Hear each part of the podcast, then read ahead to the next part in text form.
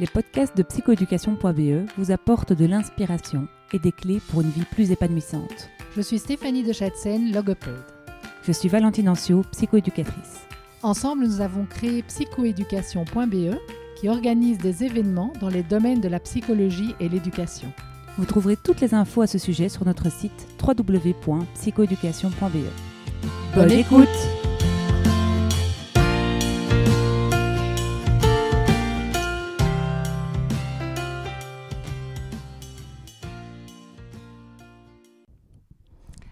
Alors aujourd'hui, nous recevons Anne-Cécile Caléjon. C'est comme ça qu'on dit? Oui, c'est ça. Oui. Bonjour Anne-Cécile. Bonjour Valentine. voilà, alors euh, aujourd'hui nous sommes à l'International Sketch Note Camp dans un magnifique parc et euh, j'ai la chance de t'interviewer parce que j'ai eu un coup de cœur euh, pour toi et Yann ce matin lors d'un atelier où vous diffusiez l'intérêt du sketchnoting dans le monde de la pédagogie et voilà, je vous ai trouvé passionnant, passionnant hyper concret, hyper ludique. Et donc, euh, j'aimerais qu'on puisse partager euh, euh, ce sujet qui n'est pas hyper radiophonique, il faut quand même le dire. Il y, a mieux. la pensée visuelle via la radio, il y a mieux. Et voilà, en effet.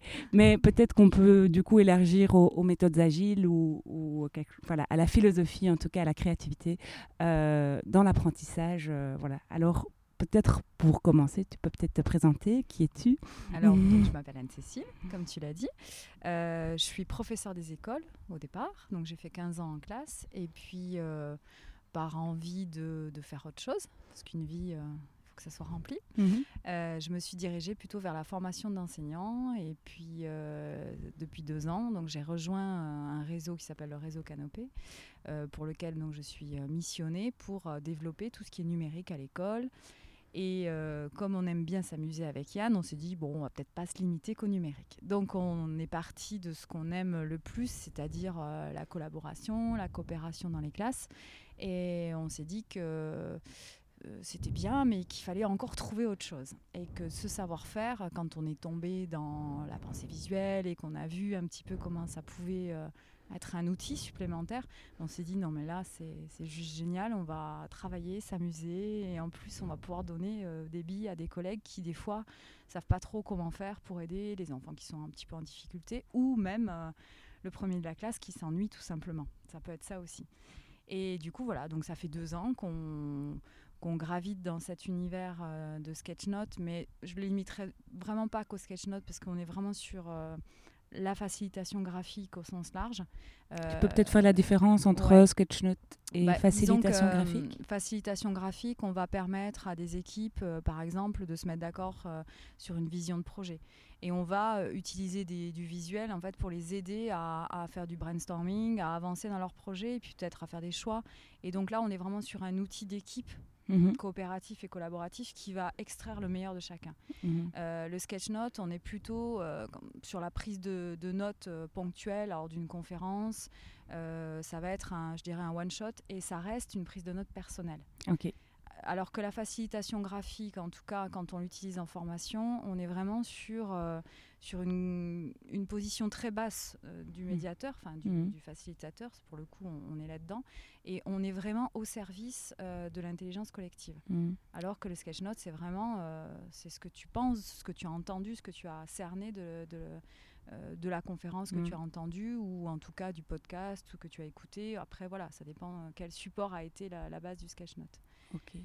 Et donc, tu travailles avec Yann, qui est ton compagnon de vie. Oui, et donc, euh, vous êtes euh, à temps plein dans la vie, quelque part. on, est, à temps plein dans nos passions. Oui, et ça, ça a l'air d'être vraiment génial euh, aussi. Alors, c'est une vraie chance parce que donc Yann, Yann Poisson, qui travaille aussi avec moi, et en fait, on s'est rencontrés, on n'était pas encore tous les deux médiateurs, et c'est vrai que pédagogiquement, on est issus du même, du même sérail. C'est vraiment cette, cette coopération. on a assez vite quitté la, je dirais, la, la ligne de conduite classique euh, de nos formations euh, quand on est devenu enseignant, on s'est tout de suite dit que c'est pas parce qu'un enfant il avait l'âge d'être euh, à tel niveau de classe que c'était vrai et que et qu'intellectuellement il avait peut-être d'autres choses à consolider et à son rythme. C'est vraiment cette, cette, cette notion-là. Euh, Yann a bossé dans, dans, une partie, dans une organisation euh, qui s'appelle l'OCCE, c'est-à-dire un organisme qui gère en fait tout ce qui est coopérative scolaire, donc gestion d'argent dans les écoles et des projets aussi.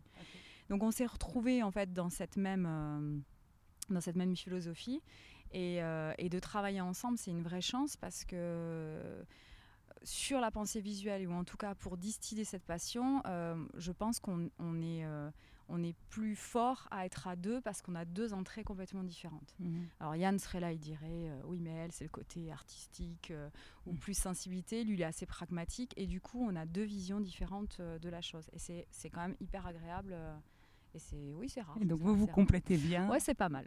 On se débrouille. Très chouette. En tout cas, à l'œuvre, ça marche super bien.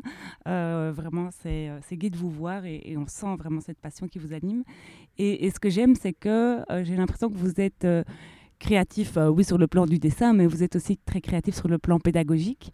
Enfin, voilà, je vais peut-être spoiler, mais on arrive dans votre classe, il y a des carambars euh, sur, sur la table. Tout de suite, on se dit, yes, on va s'éclater ici, ça va être chouette. Euh, ils sont marrants, ils ne se prennent pas la tête. C'est un appât, en fait. Voilà, mais c'est un appât. Mais voilà, est-ce que tu as des, des, pistes de ce genre-là à, à, dire, enfin, des conseils que tu pourrais donner à des enseignants pour dire, bon, ben, euh, quand. Enfin, moi, je me souviens, enfant, quand j'arrive à l'école, j'étais plutôt en mode. là, quand je suis rentrée dans, dans votre classe ce matin, j'ai vu ces carambars, je me suis dit, yes, est-ce que tu as des trucs euh, des astuces en tant qu'enseignante, en tant que formatrice pour allumer le yes chez les gens bah, je, dirais que euh, pour nous, euh, c'est ce qu'on a essayé de dire sur l'atelier quand on, est parti plutôt du côté de ce qu'on appelle nous le méta, c'est-à-dire le pourquoi on fait tout ça. c'est d'expliquer que si tu veux donner envie d'apprendre à quelqu'un, ou en tout cas faire passer un message à quelqu'un, il faut lui raconter une histoire. Mhm. Et cette histoire, elle va passer forcément donc par une scénarisation avec euh, je prendrais presque la métaphore du restaurant où tu arrives, on te dit bonjour, euh, vous avez réservé, donc tu es connu et reconnu, euh, on t'a identifié, on t'installe, il y a l'entrée, donc nous c'est l'équivalent de ce qu'on fait dans le icebreaker, enfin on est mm. dans le brise-glace parce que mm. bah, on connaît pas les gens quand ils viennent en formation, donc on a envie de savoir qui est le casse-pied, qui est le super sympa. on, a besoin, c'est ce que c'est ce que je vous disais tout à l'heure en fait, on a besoin d'identifier et d'avoir le climat. Ok pour nous, pour vous, et puis que vous puissiez vous aussi entre, entre participants euh, vous rencontrer. Et ça, c'est vraiment, euh, on, commence même une formation d'une heure, on commence toujours par un icebreaker, et surtout, s'il y a l'entrée, il y a le plat et il y a le dessert. Et euh, l'important, c'est vraiment de que les gens, ils se rencontrent et ils se disent au revoir. Et on est vraiment toujours ce côté, on a passé un bon moment, on se le dit, parce que ça aussi c'est important. On finit souvent les formations. Euh, alors si on a commencé par euh, quelles sont vos attentes, ou en tout cas euh, la journée sera une belle réussite si, mhm. les gens souvent posent des choses avec des post-it. Mhm. et en fin de séance, on, va voir ces post-it du début. Et puis les gens peuvent se positionner, dire bah oui, c'est atteint, ou mhm. non, je reste encore sur ma fin. Et en tant que facilitateur ou formateur, c'est pas du tout handicapant. Parce que finalement, euh, au début, tu dis oh, Attends, je vais pas leur demander si, si j'ai été bon mm. ou si j'ai pas été bon. C'est mm-hmm. un peu. Euh, et, et, franchement, je trouve que c'est un exercice plutôt réconfortant parce que d'abord, ça donne des pistes quand mm-hmm. ça n'a pas été euh, à la hauteur de ce que les gens attendaient. ça nous ouvre, nous, des voies supplémentaires pour aller creuser plus tard. Et puis, on a souvent la phrase de Ouais, super, on entend. Ben, je vous donnerai la réponse quand je l'aurai. Et puis du coup, tu crées du réseau avec les gens. et les gens, en fait, ils savent que quand euh, dans deux semaines, euh, ils auront un flash sur ce, ce, qui a été fait en formation, ils te recontactent. Mmh. Et quand ils vont parler de toi, ils vont dire bah, tu peux aller voir cette personne parce qu'il est disponible. Et, et pour moi, en, en, tant que formé, euh, quand je suis formée, j'adore cette relation en fait. Je trouve mmh. que la relation humaine, mmh. c'est hyper important. Mais comme en classe, euh, quand tu dis bonjour à tes élèves, que tu prends la météo du jour, euh, savoir comment ça va, euh, qu'en fin de journée, tu leur demandes bah, qu'est-ce que vous avez retenu de la journée, mmh. qu'est-ce qui était plutôt positif, qu'est-ce qui était plutôt compliqué aussi. Parce qu'il faut se dire les bonnes choses, mais se dire aussi les choses difficiles. Ça, je trouve que c'est, c'est à mon avis, quand les, gens, les jeunes enseignants commencent, euh, des fois, il faut savoir euh, lever la tête du guidon et il n'y a pas que la leçon de science qu'on voulait faire passer à tout prix. Il y a aussi le comment on va la faire passer. Ok. Et le comment, du coup, il y a. Ben, on parlait du sketchnoting. Tu as d'autres pistes euh, bah, on est sur tout ce qui est euh, méthode collaborative, euh, on est vraiment là-dessus. Alors il y a des techniques qui viennent de l'entreprise avec l'agilité. Qu'est-ce que c'est des méthodes agiles? bah, Tous les méthodes agiles, nous on les utilise euh, quand on veut essayer de faire réfléchir les gens sur, on imagine deux heures de formation et qu'on a besoin d'aller vite pour aller, on va dire, imaginer, inventer un projet. Et du coup, on fait des circuits, des circuits courts, en fait. C'est-à-dire qu'on va partir de quelques idées en brainstorming, on se met d'accord, euh, on en extrait une, et au fur et à mesure, on avance. Alors souvent, on joue nous aussi sur le. On avance comment? Donc j'entends le brainstorming, on en choisit une, et puis en fait, on va quel est le processus au niveau de, du groupe, si tu veux. Le processus, c'est que souvent, tu vas demander aux gens de travailler tout seul, de mhm. réfléchir, d'avoir un premier niveau de réflexion tout seul. Ensuite, tu les mets en petits groupes, mhm. souvent en groupe de 2, de 3, mhm. de 4 au-delà. Mhm. Et après, tu élargis le groupe. Et à chaque fois, il y a des points, en fait, euh, des points d'étape où tout le groupe va pouvoir enrichir. Donc, on est vraiment sur l'intelligence collective. Euh, enrichir ou au contraire dire euh, non, cette idée trop compliquée. Utopique, c'est pas la peine. Ou au contraire, oui, c'est génial, on y va. Et vraiment, euh, toutes ces techniques en fait d'itération où on essaie de réfléchir ensemble et on avance, on élimine, on garde, mm. euh, ça permet souvent, notamment dans des, en développement professionnel pour des collègues qui, qui des fois n'arrivent pas à bosser en équipe, à s'entendre déjà, à s'écouter. Parce que tout le monde est entendu. Tout le monde est entendu. Et du coup, on a vraiment la valeur euh, de la parole qui est mise en avant et, et surtout, tout le monde est respecté. Il n'y a mm. pas de leadership qui vont ressortir. Euh, enfin, en tout cas, nous, mm. pour nous, c'est important. Donc ça, c'est des techniques euh, d'agilité euh, qui, qui, sont, Et la différence entre agilité et intelligence collective quelle, quelle bah, L'agilité, ce serait plus de la méthode, en fait. On est, plus dans la méthode. L'intelligence collective, ça serait vraiment de, de, de, bien faire comprendre à tout le monde qu'on a, et ça, la pensée visuelle est hyper intéressante pour ça, il y a des pensées, il y a des gens qui sont plutôt scientifiques, visuels, euh, mhm. d'autres, euh, avec d'autres, euh, d'autres, je dirais, d'autres.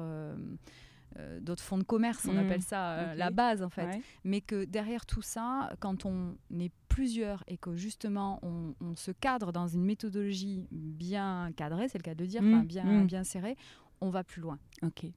Et en fait, j'entends que que ce soit de l'intelligence collective, des méthodes agiles ou la pensée visuelle, en fait, ce sont des outils qui permettent de canaliser la créativité de manière individuelle ou de groupe. Parce que la créativité, c'est génial, mais parfois, ça peut partir en sucette. Quoi. Faut dire, euh, c'est, super le brainstorming, euh, mais en fait, les outils dont tu parles, euh, ça permet vraiment de, de, ranger cette créativité et de pouvoir l'exploiter. On est vraiment sur un processus de l'entonnoir, en fait. Tu vas poser une question au départ, tu vas développer la créativité et tu resserres l'entonnoir pour arriver à un point qui a été identifié et on recommence. Et tout, tout euh, le principe du, workshop ou de l'atelier créatif, en tout cas quand tu veux amener un, projet à terme, il faut vraiment respecter. Euh, euh, c'est beaucoup de boulot en amont, parce que mhm. souvent on rigole avec les, collègues parce qu'ils nous disent Mais c'est quoi pour vous une formation réussie? Et puis nous on leur dit C'est quand on peut boire du café. et c'est drôle, mais c'est vraiment ça. C'est parce qu'on a tellement cadré la méthode dans laquelle on voulait les, les faire évoluer, qu'on sait exactement. Euh, ce matin, c'est du timing euh, à la minute près. Ouais, c'est 5 minutes sur le brise-glace, euh, carambar. bon, on a été sympa parce que vous avez plein la bouche, donc il faut finir le carambar. Mais c'est vraiment 10 minutes ensuite pour la, deuxième partie et, et, on avance comme ça. Et l'idée, c'est de toujours permettre aux gens de se dire tiens, j'ai fait ça, c'était sympa, mais pourquoi je l'ai fait? Mhm et en quoi c'est intéressant pour mes élèves dans ma classe. Parce mhm. qu'un enseignant qui vient en formation, il passe un bon moment, c'est chouette, il s'est amusé, c'était agréable, il a mangé des carambars, mhm. mais il faut qu'il puisse se dire, euh, ça, je peux le faire dans ma classe. Ok. Pour euh, les gens, l'histoire du carambar, donc nous avons dû euh, manger un carambar, lire la blague et l'équipe devait dessiner la, la, fameuse merveilleuse blague carambar. Donc c'était vraiment un retour en enfance euh, génial. Et c'est vrai qu'au niveau pédagogique, euh, ben voilà, c'était parfait pour en tout cas rentrer dans, dans la pensée visuelle. Euh, et ça a permis de, de, ça a permis aux participants de se rencontrer parce qu'autour d'une blague, c'est quand même plus sympa que sur un exercice de maths insoluble. tout à fait. voilà, l'idée c'est de, de, vraiment d'avoir ce petit, ce petit temps de démarrage où on n'a pas, on laisse les angoisses, on se dit mm. pas oh, qu'est-ce qui va se passer, oh, ça commence de façon plus douce. voilà, on est à l'aise. Alors il y a des fois ça bouge les gens parce qu'il y a des gens qui aiment pas physiquement. euh, là c'était bon, il fallait manger un carambar, Mhm. mais il y a des fois il y a d'autres brise-glaces comme le bâton d'hélium où on est debout et, et euh, là le corps est plus engagé. Donc ça dépend. Et le bâton d'hélium, c'est quoi du coup? Alors le bâton d'hélium, le principe c'est deux équipes euh, face à face, enfin deux équipes, euh, deux groupes de 6 ou 8 personnes face à face euh, qui positionnent leurs doigts euh, en l'air. Euh, la personne qui est en face d'eux croise son index euh, avec euh, son voisin de- d'en En face et on positionne euh, alors soit un bâton tout simplement un bâton de balai ou sinon on, joue avec des rouleaux de craft assez légers aussi. Euh, c'est même mieux avec des rouleaux de craft. Et l'idée c'est de, de faire descendre euh, ce bâton de le poser au sol sans que personne euh, ne touche plus l'index. Il faut, il faut que l'index touche toujours le bâton. Ok, donc c'est assez difficile parce que si on le fait pas tous ensemble ça marche pas. Ok. Donc on, on- on voit vite là dans, dans ce genre de brise-glace euh, les personnes qui euh, vont s'isoler du groupe, qui vont pas vouloir, qui vont pas vou- vouloir jouer le jeu. Et nous c'est un, un vrai moyen, alors c'est de l'empathie, hein, ni plus ni moins, d'aller chercher vraiment et d'identifier euh, comment va se dérouler la formation. Et de se dire, voilà, là il faudra faire attention parce qu'on sent qu'il y a quelqu'un qui est plutôt arc-bouté parce que ça lui parle pas. Mhm. Et euh, il va falloir ouais, être vigilant, euh, qu'elle se sente bien et qu'on avance comme ça. Génial. Quand je t'entends aussi dans, ta façon de, monter une formation, ça me fait penser à ce qu'on appelle les hackathons. Oui. C'est ce genre de... Ouais, on est, on est, de on est méthodologie. dans- on est dans le design thinking, on est vraiment de- dans cette méthodologie. Les hackathons, on en a. on en a- ce, qui est, ce qui est intéressant, c'est que moi j'en ai vécu deux, donc euh, en interne, en participant. Donc c'est euh, vraiment des moments assez exaltants. Mhm. Euh, et et c'est vraiment une chance pour euh, les enseignants de vivre ce genre de temps parce que c'est rare quand tu es Mm. enseignant d'avoir des formations où tu peux aussi développer ta créativité. Mhm. Généralement, c'est des formations disciplinaires. Mhm. il y a deux heures de temps, il faut écouter ce qu'on te dit et tu n'es pas libre Mm. de ce que tu voudrais faire de, de l'école de demain. Enfin, c'est un Mm. petit peu ça. Donc, c'est vraiment des méthodes qui sont intéressantes parce que euh, ça permet à tout le monde de- d'aller au-delà de ce qui est euh, classique. Mm. Et ça, c'est vraiment important. Et peut-être en, en quelques mots, le hackathon, qu'est-ce que c'est? Alors, le hackathon, le principe, il est assez simple. Euh, Il y a une idée.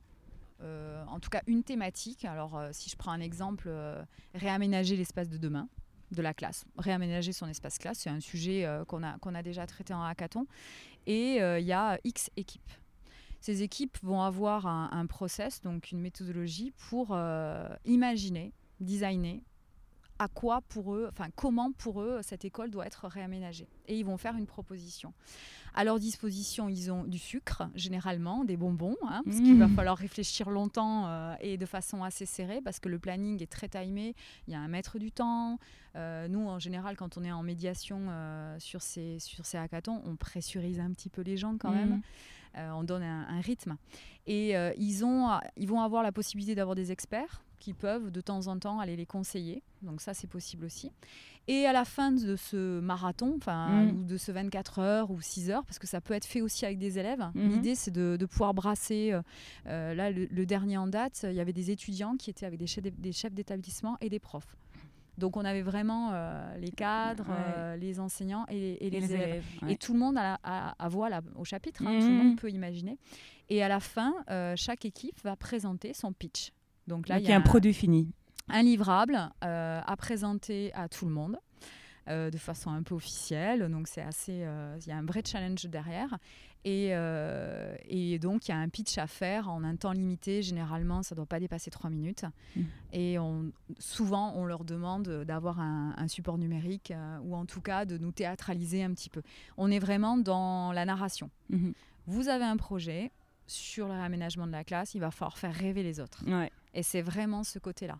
Et après, ben, il y a un vote. Alors souvent, on a quelques personnalités qui euh, disent ah bah tiens, ça, ce projet, il peut être intéressant, voire subventionné. Des fois, ça peut arriver. Ouais, ouais. Et euh, c'est plutôt, c'est plutôt bien parce qu'un hackathon, ça crée une mayonnaise dans une équipe. Tout à fait. Et Enfin, moi, j'en ai vécu un dans ma vie et je me dis, mais quelle efficacité comme outil de dingue. Et donc, c'était- j'avais de la chance parce que j'avais plein de gens du monde du business qui animaient ce truc-là. Et je me dis, mais oh, il y aurait ça dans les, les réunions des écoles, il y aurait ça à l'intérieur d'institutions euh, plutôt euh, du, monde euh, plutôt public. Euh, ce serait, euh, ce serait fantastique de montrer en tout cas l'efficacité d'une réunion, l'efficacité d'une journée, de ne pas laisser traîner des dossiers. Et alors, on est dans un espèce d'état, en effet, complètement euphorique. C'est un état euphorique, on, rigole pour rien, on se met la pression.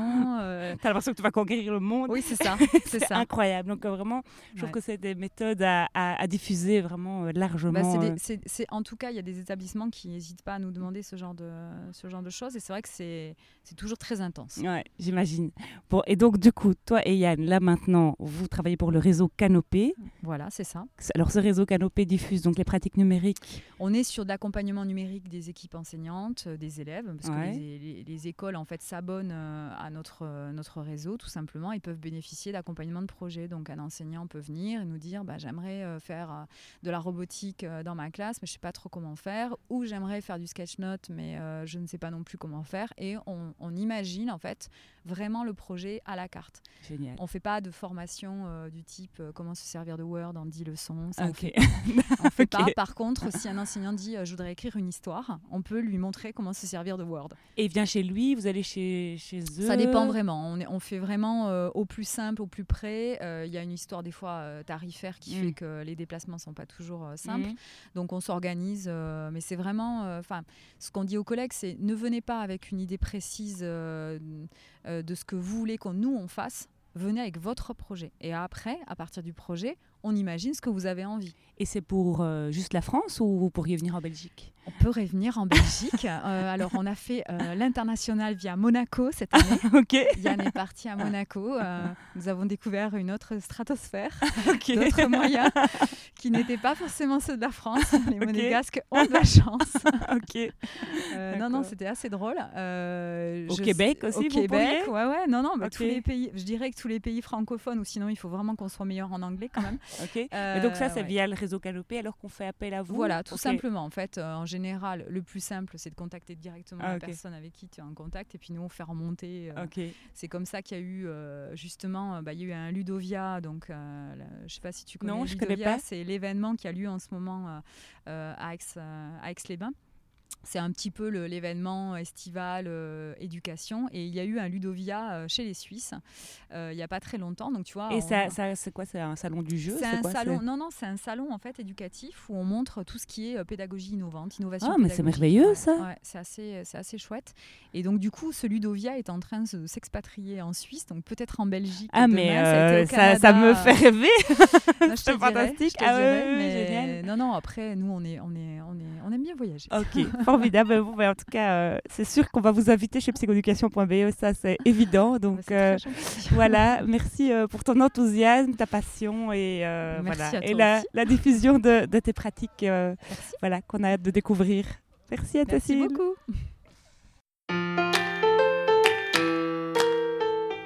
Merci de nous avoir écoutés jusqu'au bout. Si vous avez aimé ce podcast, merci d'en parler autour de vous. Et de nous mettre 5 étoiles et un commentaire sympa sur votre plateforme d'écoute. À, bientôt